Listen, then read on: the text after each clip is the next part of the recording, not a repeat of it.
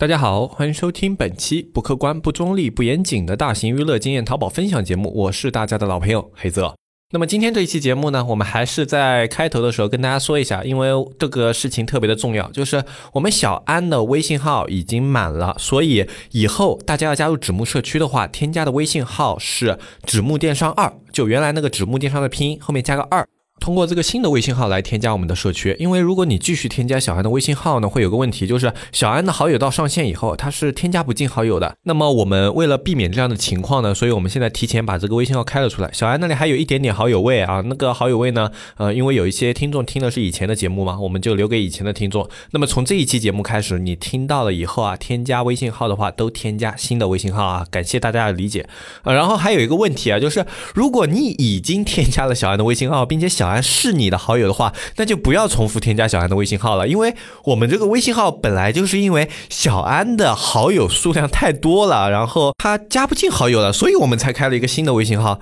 那么，如果你在小安那里加了一个微信号，然后又到我们的新的微信号加一个微信号，大家都这样的操作的话，我们新的微信号马上也要满了，我们就要去开第三个微信号、第四个微信号，对吧？呃，所以这样的话是占用了一些无效的资源啊。这个非常感谢大家对我们节目的支持啊，就是我们有一些东西大家都会来加一下，然后。支持一下啊，这一点是非常感谢的。但是呃，这个好友位的资源呢，就请大家尽量留给那些有需求的人啊，让更多的人可以了解到啊，纸木是多么一个实用而且有效的一个社区啊。谢谢大家的理解啊，也谢谢大家支持。嗯，最近这一些节目呢，我都会在开头强调一下这个事情，因为这样的话就可以让每一个听节目的人都可以知道，然后去添加我们新的微信号，呃，可以比较有效的传达这个信息。如果大家嫌烦呢，那么大概就是每一期节目前面的一分多钟啊，大家可以稍微的拉一下进度条啊，也感谢大家理解啊，这个也是为了我们这个社区可以更好的服务给大家。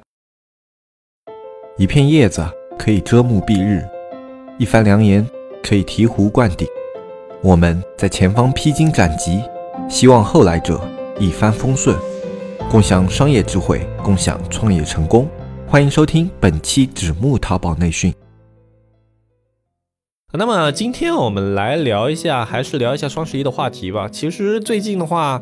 我没有去准备太多的关于干货操作的内容，呃，因为每年到了这个时候呢，干货和操作呢，它都会显得有一些抱佛脚，而且这个佛脚是抱的特别晚的那种，就是我们说临时磨枪不快也光，对吧？啊，那么在双十一的时候磨枪，这等于是什么概念呢？呃，这等于是别人这个工兵啊已。已经到了你们这个大军的前面了，那已经搭弓拉弦，下一步这个箭就射出来了。然后你想了想，哎，我这个枪有点多，突突突突突突突蹲下来开始磨你的枪头啊，这就是有点问题的。就是双十一前磨枪就是这样的一个概念。呃，磨双十一的枪呢，最好的一年的时间段啊，就是最近最近的时时间段，呃，你也要放在八九月份会有一点点用啊。那等到十月份呢，是已经太晚了啊。这个问题我们也已经强调了很多遍，几乎每年双十一我们都会跟大家说一遍啊。就今年，如果你是一个新卖家，你还是吃了亏了啊，还是觉得我们这个节目提醒的不够及时，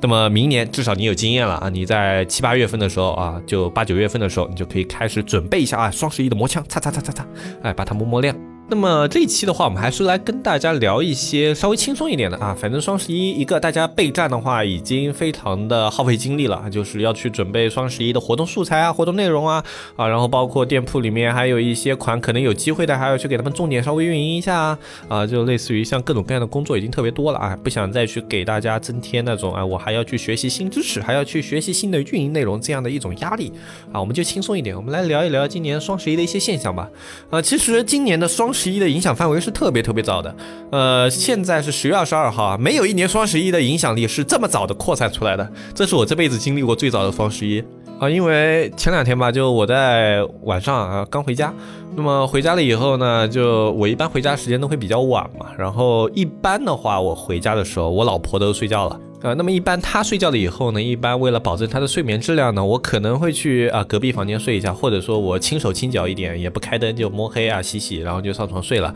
啊，这是正常的一个我平时加班以后回家的一个流程啊。那么最近呢，就感觉特别的神奇啊，就我每天回去，我老婆精神都特别特别好啊。我老婆是一名教师，那么老师大家都知道的啊，老师是一个非常辛苦的职业，因为他们需要早起去早自修啊，这也是大家学生时代的噩梦，对吧？啊，就我那时候读书的时候，因为是在我们那个学校算是比较重点的高中，然后他的早自修时间本身早，然后啊，我们老师还会要求你再早半个小时。就是正常来说，我们应该七点钟早自修，然后我们老师要求我们六点半就开始读书。那么如果你六点半还没有到教室呢，他就会躲在教室的某一个角落啊，或者是那个教室的后门啊，然后你去到班级的时候呢，哎，他就会突然从某个地方穿过来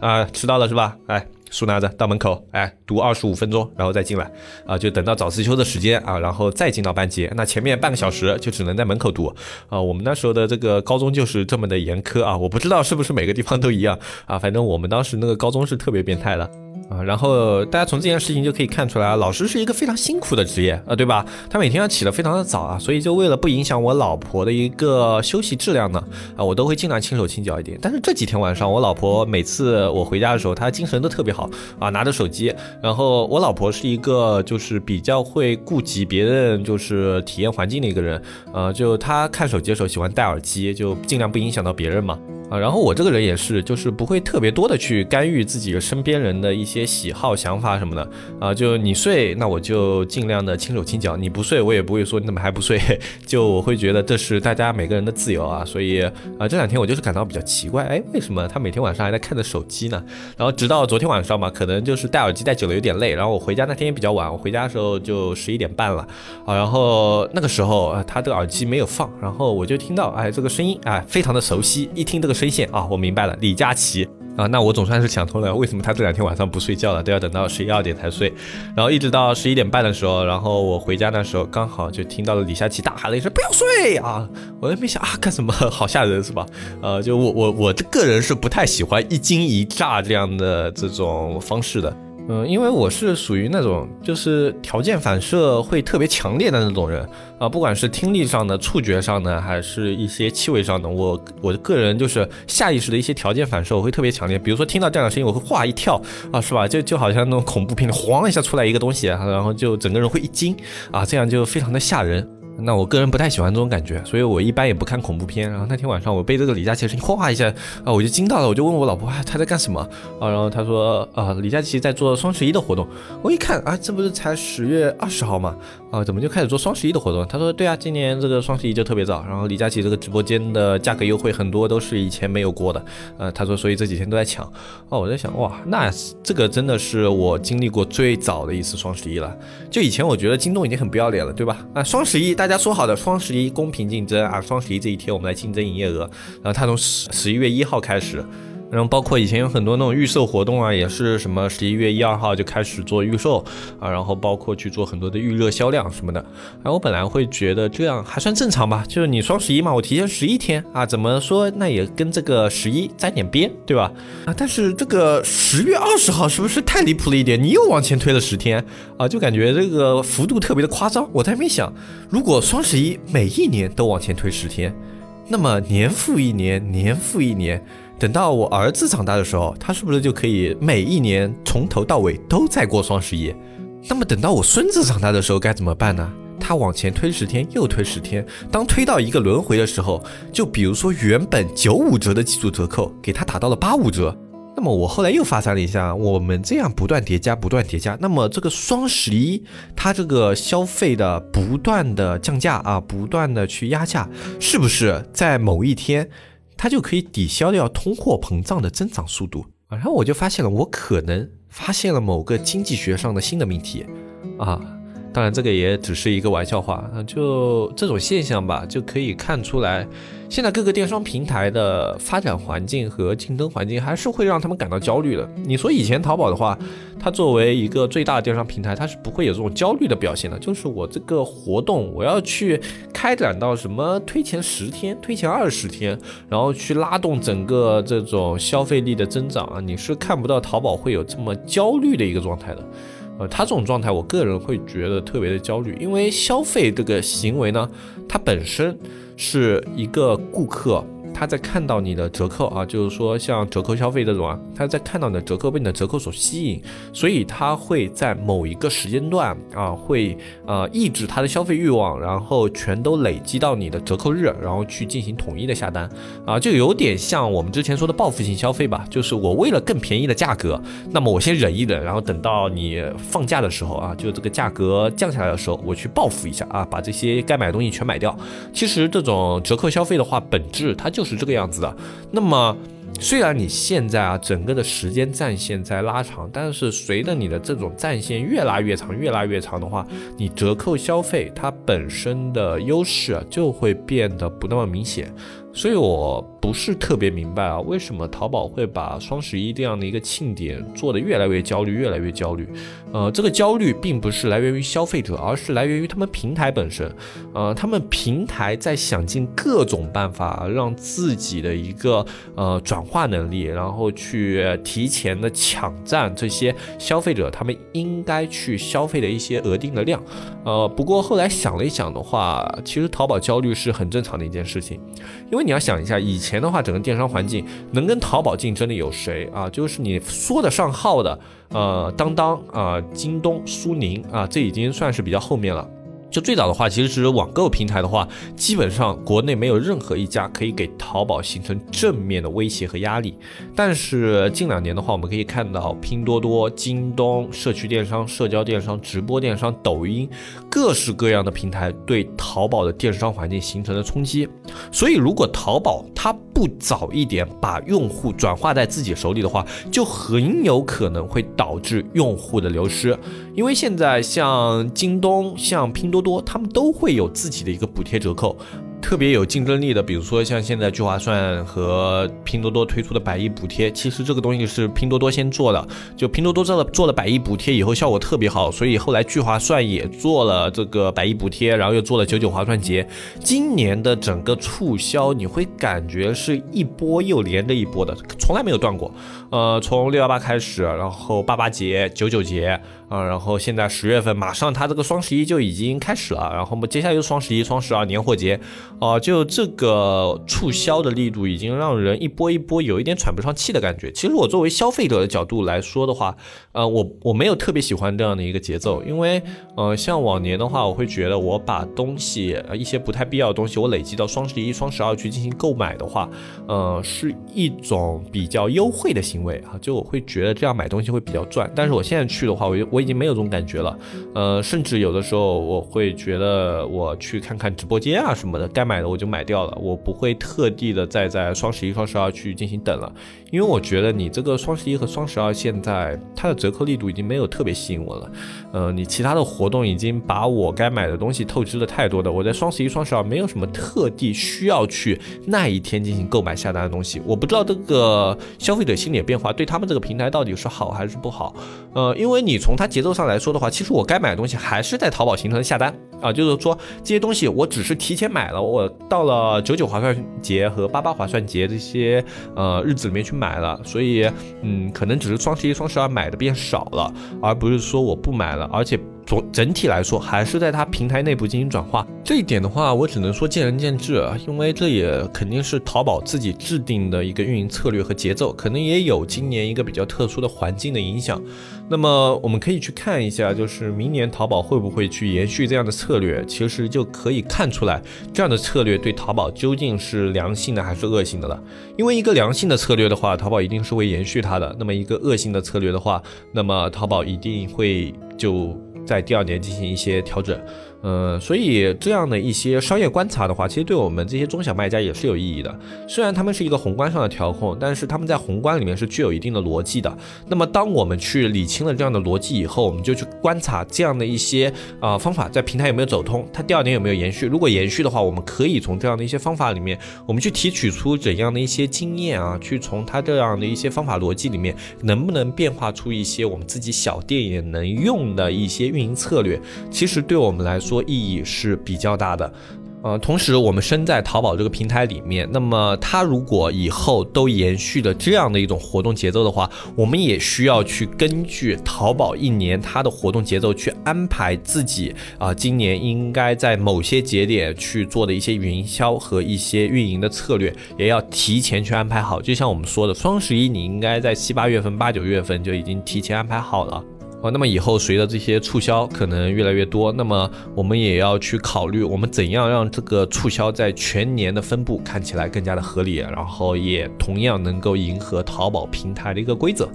呃，其实今天的话，主要还是去跟大家做一些闲聊吧，就有感而发。呃，每一年的双十一都在变化啊，去年也有变化，前年也有变化，今年的变化又是特别的大。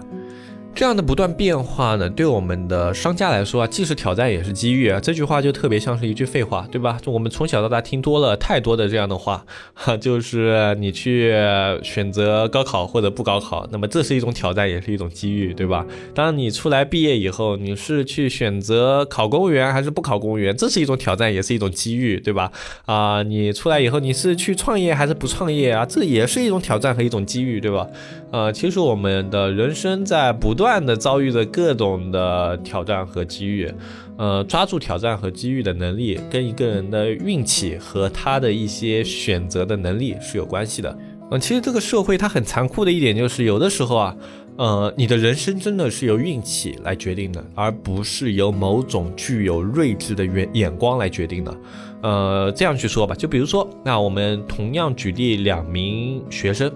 一个学生啊，我们以二十年前来举例吧，因为从二十年前的话会比较有代表性。二十年前两个学生，然后一个呢是从小好好读书的，然后就是特别三好学生，比较典型的那种全班的尖子生。呃，这种人我们会一般觉得是社会未来希望，对吧？另外一种呢是那种不好好学习的，学全班成绩都掉车尾的，然后可能在初中，然后考高中可能都成问题，只能上职高和技校的这样的一种环境。那么我们假设一下，这两个人如果他都生活在上海或者北京这样的城市。当第一种就是那种全优生的这种学生，他在进行读书的过程中，他的父母一定是优先考虑，呃，我要让我家的孩子好好读书，然后考上一个好的大学，以后可能还要考虑他去保研、读研究生、读博士，啊，可能会是这样的一种想法。那么另外一种呢，就是那个成绩不是特别好的那个孩子，那么这个孩子的话，他可能就会在初中毕业的时候就开始面临一种选择：我是上职高呢，还是说去上一些。私立学校呢？那么如果你读书读不出来的话，其实很多的家长会考虑去干脆就职高学一门技术，然后学出来以后该干嘛干嘛，然后去读书干嘛的。然后对于这种孩子的话，父母会有另外一种担忧，就是他以后啊能不能啊就是自己养活自己，他会不会找到一个好的工作，对吧？那么有了这种担忧以后呢，父母就会多操一点心。那么多操心的时候，他们会考虑啊，那么这个孩子以后要结婚的时候需要一个婚房，需要一些车，那么他们就会提前去把这些东西准备好。他们会觉得，哎，早晚是。要用的，靠他自己肯定是挣不出来的啊！就就是啊，让他自己去买的话，他肯定也买不起啊！就是说，他这个职高出来嘛，可能也就一开始当当这种技工啊、职工啊啊，工资可能就算现在环境好一点啊，那么五六千、七八千也算多了。那么这样的一个环境啊，比如说在上海、北京这样的一个地方买房，还是有压力的啊。虽然当时的上海、北京房价还没那么夸张啊，但是也是有压力的。那么父母就会考虑啊，我们有积蓄，我们现在工作收入也稳定，以后还是为了孩子，那么就。会考虑去买房啊，这是很正常的一种思维，也是那个时候上海和北京这样的一些城市，包括二三线城市，很多的一些父母的一些非常常态的一些考虑。只要家里有实力，真的是为了孩子好的话，那么很多家庭就在那个时候为了孩子买了房。那么我们看。当这个高中毕业，这个父母给他准备好房的这个孩子，他在长到了一个二十四岁步入社会的时候，和另外一个就是读研究生那个孩子，他们的家庭差距会变得特别大，因为这中间这几年，没有人会想到房价的跨度会这么大，尤其是在像北上广深、武汉、杭州这样的一些一二线城市，你根本预料不到房价差距会这么大，而且那些去投资的那些家长，真的就只是因为自己孩子的学习成绩不好，然后想要去提前准备一下，他们并没有什么战略性的眼光，也没有什么一些呃，就是特别长远的打算，他们只是从孩子的未来去做了一点点的考虑。那么这一点点考虑，我们就把它视为是运气的因素，就是这样一点运气的因素，在后面就完全可能颠覆两个家庭的轨迹。我们来想想看，就是那个读书好的孩子，你觉得现在一个研究生出来，他在社会上真的能够找到那种就是工作，能够在十年、二十年之内稳稳的在北上广深买一套房吗？有吗？是不是很少？压力是不是特别特别的大？现在北上广深的研究生值钱吗？别说研究生了，很多专业的博士出来都不值钱，对不对？这就是现在这个城市的一个现状。没有人在那个时候，就在这两个孩子读书的时候预料到后面任何事情，其实完全是由运气决定的。所以。运气这个东西，在我们人生里面啊，有的时候就是起到了一个非常非常非常重要的作用。那么，我在这个节目里呢，也祝愿啊，每个子木支持子木啊，关心子木和那些不支持子木、不关心子木，但是听我们节目的人，能够有一个好的运气。那么今天这期节目的闲聊呢，跟大家说到这里也就结束了。那么今天这期节目就跟大家说到这里，我是黑泽。如果大家想要加入社区的话，可以添加我们现在新的微信号“纸木电商”的拼音二“纸木电商二”这样的一个拼音啊，去添加我们现在这个社区啊。然后包括这个微信号啊，在我们下方的详情页也是有的，你可以点开我们的详情页图片，拉到底看一下，下面有我们这个微信号的。那么添加这个微信号以后，你就可以跟小安联系，去咨询一些社区的问题，以及我们社区。可以提供的一些职能是什么样的，你都可以跟小安去进行咨询了解啊，没有关系，哪怕你不加也可以咨询了解一下啊。那么今天这一期节目的话，就跟大家说到这里，我们下期再见，拜拜拜拜拜。